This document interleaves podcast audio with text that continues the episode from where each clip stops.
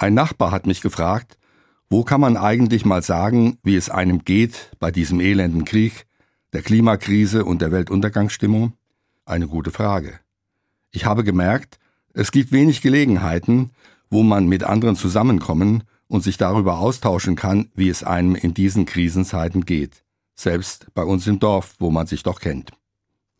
In meiner Kirchengemeinde haben wir deshalb einen offenen Gesprächsabend ins Leben gerufen. Der steht unter dem Motto Wie geht es dir? So geht es mir.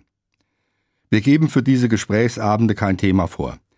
Wir laden auch keine Experten dazu ein. An erster Stelle geht es einfach ums Erzählen, wie einem zumute ist und ums Zuhören. Menschen brauchen den Kontakt miteinander. Leben geht nicht nur online, wir müssen uns begegnen. Bei unseren Gesprächsabenden im Ort hat das geklappt. Zum ersten Termin kamen sechs Leute, beim zweiten Mal waren es schon doppelt so viele. Ich finde, solche Gesprächsrunden sollte es mehr geben, nicht nur in meinem Dorf. Es braucht sie überall, bei Stammtischen in Wirtshäusern, im Sportverein, bei Kaffeerunden in Gemeindehäusern. Ein offenes Ohr füreinander haben, das geht auch ganz einfach zu zweit und beginnt mit der Frage, wie geht es dir?